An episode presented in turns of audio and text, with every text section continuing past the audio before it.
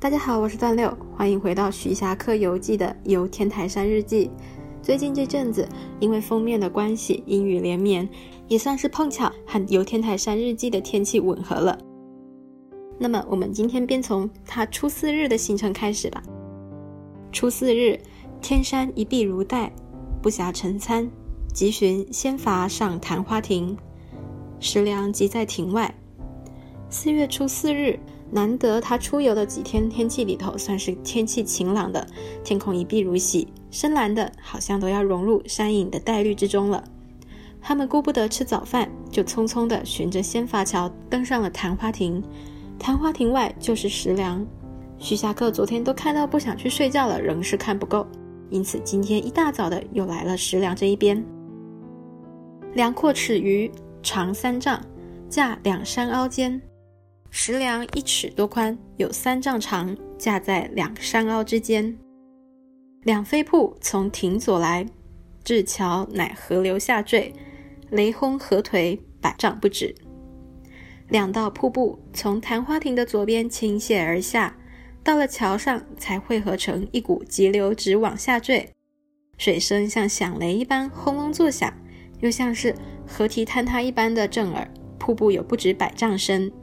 雷轰河颓的颓字是左边富字旁，右边一个富贵的贵，河堤崩塌决口的意思。鱼从梁上行，下看深潭，毛骨俱悚。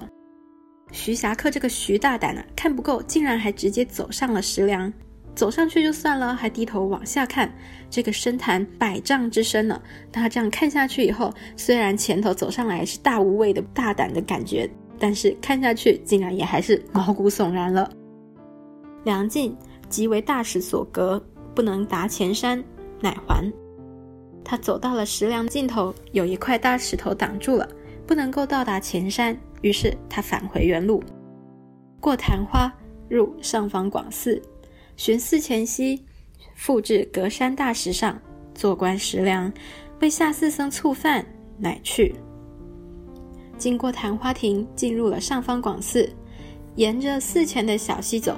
来到了刚刚那一块隔着山的大石头上，他觉得视野不错，于是就坐在上面继续看石梁，一直到下方广寺的僧人催促吃饭，他才离开。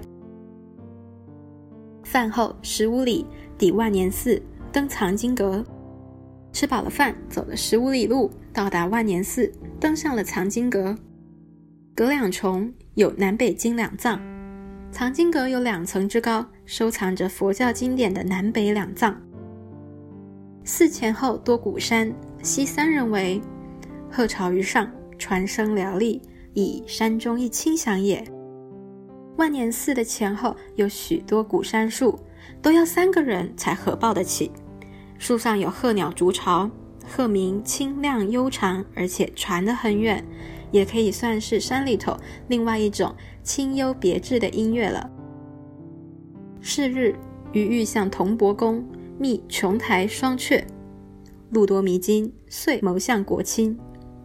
当天，徐霞客还想要去铜帛宫寻找琼台和双阙这两处胜景，但他到底是外地人，古时候的地图也远没有现在 GPS 这么方便。徐霞客不知道该走哪一条路好，于是就决定先去国清寺找外援。国清去万年四十里，中过龙王堂。国清寺距离万年寺有四十里路，途中会经过龙王堂。每下一岭，余位已在平地，即下数重，是犹未止。徐霞客每走下一座山岭，都觉得已经走回平地了。没有想到，都走下好几座山岭了，竟然还没有走完。始悟华顶之高，去天非远。徐霞客他这才开始领悟华顶峰之高，感觉似乎离天不远了。日暮入国清，与云峰相见，如遇故知，与商探其次第。走到傍晚，才到了国清寺，和优秀在地向导云峰僧人碰面，就像是看了老朋友一样开心。徐霞客同云峰僧人商量这些游览探索奇景的安排规划。元丰僧人前情提要一下，就是四月初一日，他们一起在金竹庵吃饭的时候，指点去石梁的路的僧人。元丰言：“名胜无如两言，虽远可以骑行。先两言，而后步至桃园，抵铜帛，则翠壁赤城，可一览收矣。云峰不愧是在地人呢，十分的清楚该怎么安排这些路线。他说：“风景名胜，再没有比得上寒岩和名岩这两处的了。虽然路很远，但是可以先骑马过去，先游览寒岩和名岩，然后步行到桃园，再到达铜帛宫。那么翠壁和赤城的，以及刚刚上述的这一些名胜的景色，都可以一览无余了。”于是他们众人便在国清寺歇下了，到了初五日再出发。初五日有雨色。不顾取寒明两言道，由四向西门秘迹。四月五日，天空看起来像是要下雨的样子。不过徐霞客他们并不在意，也不理会。他们照着元丰的路线规划，要走寒岩和明岩的路，先到了国清寺的西门去雇马骑乘。既至，雨亦至，五十里至埠头，雨止，即去。乘马来了。这时雨也落下了，他们在雨中骑行了五十里路，到达埠头。雨停以后，也刚好要将乘马还了归去。二里入山，风迎水映，木秀石奇，一生乐之。走两里路，入了山，峰峦环绕，溪水回应，林木繁茂，山石奇异。这一切的一切，都是如此令人喜爱，让人忍不住心生愉悦。一夕从东阳来，势甚急，大若曹娥；一夕从浙江东阳流来，水势湍急，水量大约就和曹娥江一样。曹娥江是源于天台山往北流经浙江等地的。东汉时期有一个少女叫做曹娥，她跳江寻找父亲的尸体，最后抱着父亲的尸体溺死，因此后人纪念她，就把这条江命名为曹娥江。四顾无伐，妇奴悲而舍。身过于溪，一度一见，即一时。三吏指名言。他们看了看，四下里居然没有渡船可以过河，于是便让仆人背着涉水而去。水深没过膝盖，几乎用了一个时辰才过了这条河。再走了三里路，才到达名言。名言为寒山拾得隐身地，两山回去，至所谓八寸关也。名言是寒山和拾得这两位僧人的隐居地，两座山曲折回绕，应当就是地方这里所谓的八寸关了。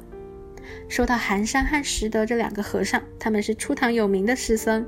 寒山出家以后，来到了天台山，隐居在寒岩，故得名寒山子。